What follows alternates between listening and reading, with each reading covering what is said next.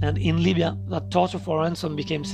Libyen wurde das Foltern für Lösegeld systematisch.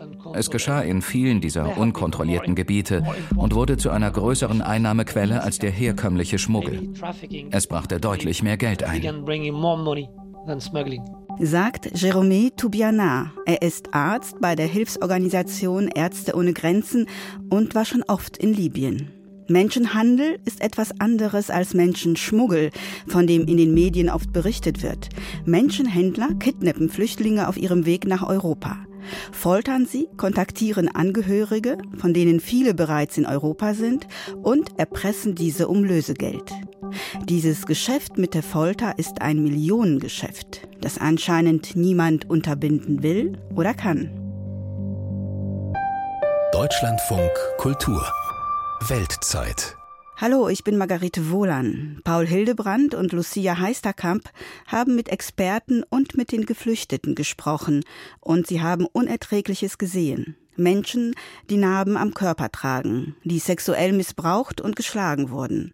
Und sie sind bei ihrer Recherche auch auf Foltercamps gestoßen, die es mitten in der libyschen Wüste gibt.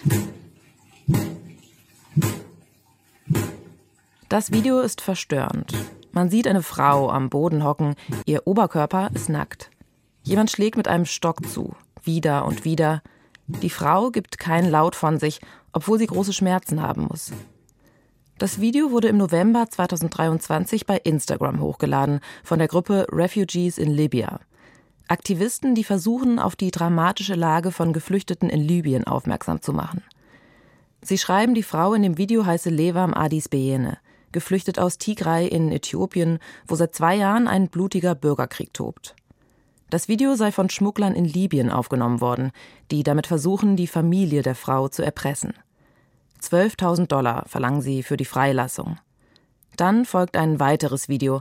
Ein abgemagerter Mann blickt in die Kamera und bittet um Geld. Er werde in Libyen festgehalten und gefoltert. Die Bilder lassen sich nicht verifizieren, doch seit Jahren gibt es unzählige solcher Geschichten. Menschen aus Eritrea, Somalia oder Äthiopien, die auf dem Weg nach Europa von Schmugglern in Libyen entführt und gefoltert werden. Manche sterben dort in der Wüste, andere schaffen es nach Europa. Hi, Tachle. Ah, Hi, gut. Ah, Hallo. Nice to meet you. Nice to meet you too. Alles gut? Ja, alles gut. Ja, sorry, ja. Gießen. Wir sind mit Takle verabredet. Eine Übersetzerin begleitet uns. Takle stammt aus Eritrea. 2015 war er in die Gewalt von Menschenhändlern gekommen und wurde in der Wüstenstadt Bani Walid gefangen gehalten.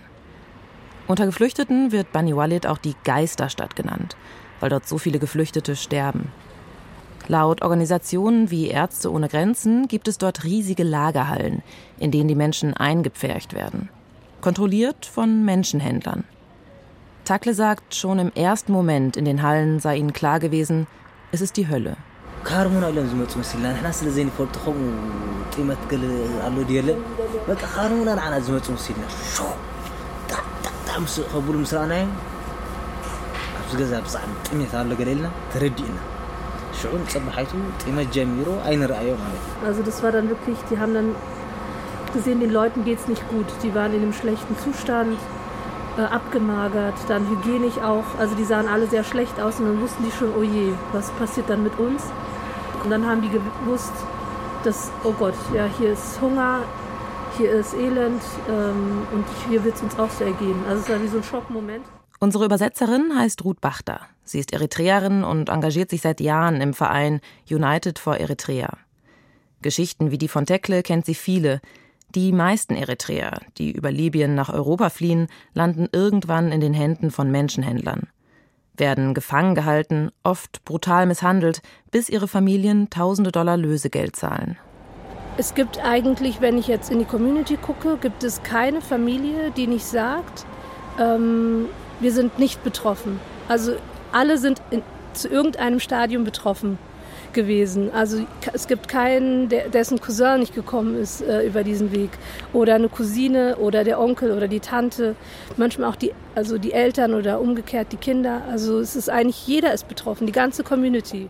Das Geschäft mit der Folter ist ein Millionengeschäft. Seit mehreren Jahren ermitteln Behörden in den Niederlanden gegen einige der Menschenhändler in Libyen. Sie erzählen uns in einem Hintergrundgespräch, dass alleine in den Jahren 2018 und 2019 mehr als 9 Millionen Euro aus den Niederlanden an Menschenhändler in Libyen überwiesen worden waren. Menschenrechtsorganisationen weisen bereits seit Jahren auf das Foltergeschäft in Libyen hin. Immer mehr Flüchtlinge wurden von ihren Schmugglern eingesperrt, egal ob sie schon für die Überfahrt bezahlt hatten oder nicht. Und die Schmuggler haben sie systematisch gefoltert und dann die Familien in der Diaspora angerufen und sie um Lösegeld erpresst. Mehrere tausend Dollar pro Gefangenen. Der Franzose Jérôme Toubiana ist Mitarbeiter von Ärzte ohne Grenzen und war schon oft in Libyen. Entlang der Flüchtlingsrouten hat er mit lokalen Ärzten zusammengearbeitet. Er war vor Ort, als die Situation endgültig gekippt ist. Das war 2017, als Italien einen Deal mit Libyen schloss, um die Geflüchteten von der Mittelmeerüberfahrt abzuhalten. In Libyen wurde das Foltern für Lösegeld systematisch. Es geschah in vielen dieser unkontrollierten Gebiete und wurde zu einer größeren Einnahmequelle als der herkömmliche Schmuggel. Es brachte deutlich mehr Geld ein. Die italienische Menschenrechtsorganisation MEDU schätzt, dass allein zwischen 2014 und 2020 rund 85 Prozent der Flüchtenden durch Libyen verschleppt oder gefoltert wurden. Die Täter müssen im Bürgerkriegsland Libyen nicht mit Strafverfolgung rechnen, fühlen sich offenbar unantastbar. Doch dann kommt es in Äthiopien zu einem unerwarteten Prozess. Am 14. Oktober 2020 betritt in Addis Abeba der Hauptstadt Äthiopiens, ein Mann in Handschellen ein Gerichtssaal. Sein Name ist Kidane Zekarias Habtemariam. Er ist Eritreer. Die Staatsanwaltschaft wirft ihm vor, hunderte Flüchtlinge in Libyen in Lagerhallen gefoltert zu haben. Es ist das erste Mal, dass ein hochrangiger Menschenhändler vor Gericht steht und man mehr über das System Menschenhandel in Libyen erfahren kann. Uh, Kidane saß vor uns in gelber Uniform, gelbes Shirt, gelbe Hose, eine typische Gefängnisuniform. Das ist Loyal Estefanus, Journalist aus Äthiopien. Er hat den Gerichtsprozess gegen Kidane begleitet. Wir sprechen ihn am Telefon. Kidane was, uh, I think he was aware that we were there for him, you know. Ich glaube, Kidane wusste, dass wir wegen ihm hier waren. Wir haben ihn angestarrt und er hat zurückgestarrt. Es war eine angespannte Situation. Er ist ein großer, furchteinflößender Mann. Er hat mich eingeschüchtert. Als wir den Gerichtssaal verlassen haben, ist er auf mich los, um mein Telefon zu schnappen. Er dachte, ich hätte Fotos von ihm gemacht. Das hat mich wirklich eingeschüchtert. Monate zuvor war Kidane in Addis Abeba verhaftet worden, wo er gerade Urlaub machte. ExpertInnen erzählen uns, dass die Menschenhändler teilweise ungehindert innerhalb von Afrika reisen können. Sie verprassen ihr Geld in Bars und Casinos in den Vereinigten Arabischen Emiraten oder Äthiopien. Aber dem Menschenhändler Kidane wird diese Reise zum Verhängnis. Ein ehemaliges Opfer hat ihn auf der Straße erkannt und sich an die Polizei gewandt. Dem Angeklagten wird Folgendes vorgeworfen. Der Angeklagte hat seinen Opfern nur einmal am Tag Essen gegeben. Er hat sie mit kaltem Wasser übergossen, sie mit einer Metallkette gefesselt und sie mit einer Peitsche geschlagen, jeden Morgen und jeden Abend. Kidane, so erzählen es seine Opfer, habe als Schmuggler angefangen schleuste Menschen aus Eritrea und Äthiopien über Libyen nach Europa. Doch als Europa 2017 begann, in Zusammenarbeit mit der libyschen Küstenwache die Migration zu begrenzen, brauchte Kidane ein neues Geschäftsmodell. Er begann zu foltern. Viele der Menschenhändler in Libyen stammen aus Eritrea, aus Äthiopien oder Nigeria. Meist arbeiten sie eng mit den libyschen Warlords zusammen, die die jeweilige Region kontrollieren, auch Kidane hatte wohl einen libyschen Clan hinter sich, die Diab-Familie. Der Gerichtsprozess in Äthiopien im Herbst 2020 läuft gegen Kidane und vier weitere hochrangige Menschenhändler. Doch noch während des Prozesses gelingt es Kidane zu fliehen. Uh, er ist aufs Klo gegangen und hat seine Kleidung gewechselt. Dann ist er als Zivilist aus dem Gebäude spaziert. Aber es ist natürlich unmöglich, dass ihn niemand hat rausgehen sehen. Wenn ein Gefangener auf Toilette geht, dann steht da normalerweise ein Wächter mit einem Maschinengewehr vor der Tür und passt auf. Ich kann es nicht beweisen, aber ich bin mir sicher, dass die Wächter ihm geholfen haben zu entkommen. Dass Kidane dem Prozess entkommen kann, ist für seine Opfer ein Schlag ins Gesicht. Das Gericht verurteilt ihn im Juni 2021 in Abwesenheit zu lebenslanger Haft. Auch die vier anderen Menschenhändler erhalten lange Haftstrafen. Doch am Menschenhandel in Libyen ändert der Prozess nichts. Das Geld fließt weiter über ein ausgetüfteltes Finanzsystem. Ein kleines Café in einer Straße gleich hinterm Hauptbahnhof in Frankfurt am Main. Um einen Tisch sitzen Männer, vor allem Eritreer. Sie essen Brot mit Bohnenpaste und Fleisch. Auf den ersten Blick sieht der Ort aus wie ein ganz normales Bistro.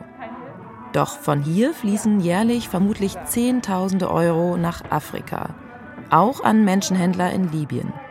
In einem Hinterzimmer des Cafés befindet sich so etwas wie eine illegale Bank.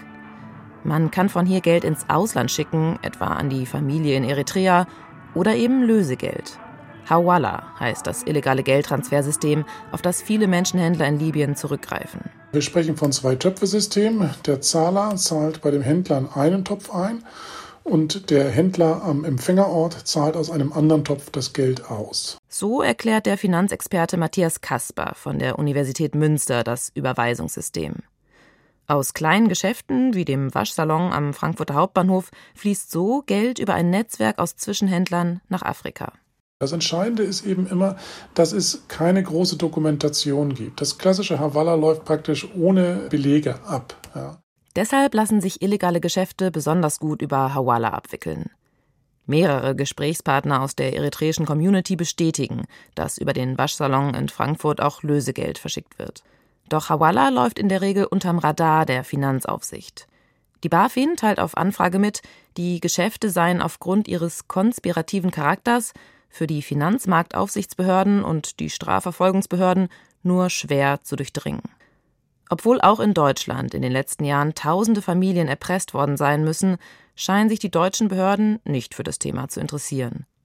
Es gibt keine Ermittlungen, keine Festnahmen, keine Prozesse. Unter Betroffenen kursiert das Gerücht, dass sogar Angehörige der Menschenhändler längst selbst in Europa leben, ohne belangt zu werden. Viele Folterüberlebende fühlen sich von Europa alleingelassen. Deze man is Kidane Zecharias Habtemariam. En deze Eritreer is een van de meest beruchte. Doch dann keimt bei einigen Anfang 2023 plötzlich Hoffnung auf. Im Februar beginnt in Europa ein Prozess, an den Betroffene längst nicht mehr geglaubt haben. Im niederländischen Zwolle wird ein Mann in den Gerichtssaal geführt, der als einer der brutalsten Menschenhändler der Welt gilt.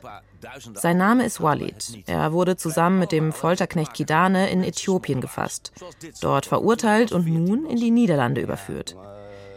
Ihm soll der Prozess gemacht werden, zusammen mit sieben Helfern, die in den Niederlanden leben.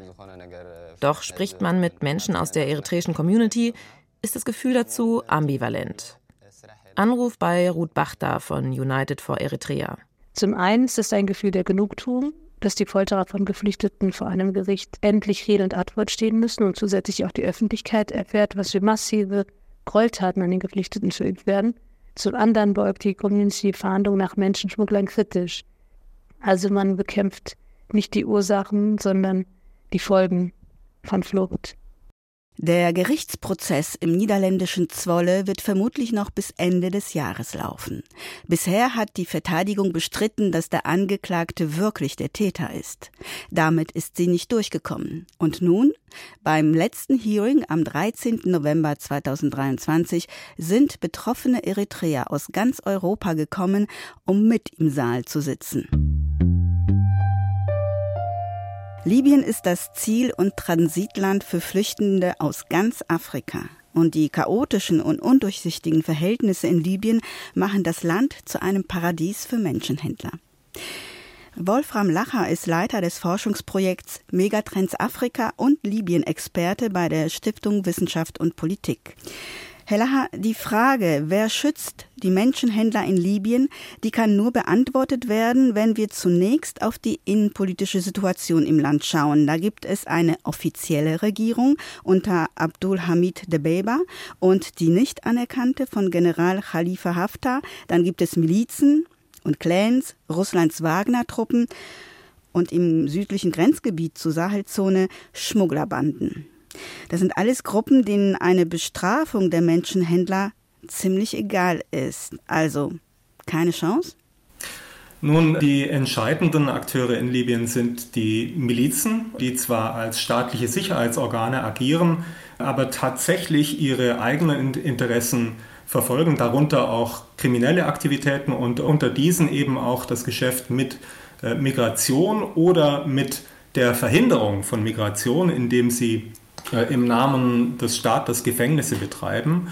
Und beides, der Menschenschmuggel und die Migrationsbekämpfung, hängt sehr eng miteinander zusammen. Es sind oft die gleichen Einheiten, die vorgeben, Migration zu bekämpfen, gleichzeitig aber auf unterschiedliche Weise Geld mit Migration machen und oft Verbindungen zu Schmugglern haben. Und diese Gruppen können weitgehend frei agieren, weil in Tripolis die Regierung der Dabeba sich ihre Unterstützung sichern will, um sich an der Macht zu halten, während im Osten und im Süden die Verbände Haftars und seiner Söhne und Verwandten selbst praktisch sämtliche Schmuggelaktivitäten monopolisieren. Wie schaut denn die sogenannte internationale Libyen-Diplomatie drauf? Und was kann bzw. was will sie tun? Denn diese internationalen Player, wie ich sie mal nennen will, sind ja keine homogene Gruppe. Da gibt es die Vereinten Nationen, die Europäische Union, aber auch einzelne Staaten wie die Türkei oder Russland. Welche Interessen haben Sie und lässt sich da eine gemeinsame Strategie erkennen, was den Menschenhandel mit Flüchtlingen betrifft, beziehungsweise deren Bestrafung und Begrenzung? Also zunächst einmal haben sich die meisten ausländischen Player mit der gegenwärtigen Situation in Libyen eigentlich arrangiert, beziehungsweise sie zu ändern stellt keine Priorität dar. Man ist mit anderen Krisen beschäftigt. In Libyen gibt es ja seit über drei Jahren jetzt keinen Krieg mehr. Zu kleineren bewaffneten Auseinandersetzungen kommt es auch immer seltener. Die Erdölproduktion läuft, äh, die Einnahmen werden von Tripolis aus im ganzen Land über die politischen Gräben hinweg verteilt, auch wenn es alles auf sehr labilen Arrangements beruht. Die Türkei und Russland äh, sind vor allem daran interessiert, ihre Militärpräsenz in Libyen zu wahren.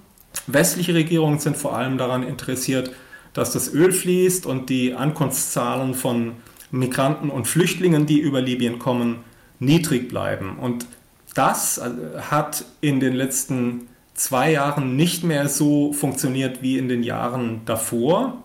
Aber grundsätzlich haben sich europäische Regierungen und insbesondere die Italiener daran gewöhnt, dass sie bei der Migrationsbekämpfung mit dem real existierenden Libyen, der Milizen arbeiten. Ambitionen für eine nachhaltige Konfliktlösung oder so etwas wie Staatsaufbau hat eigentlich niemand mehr.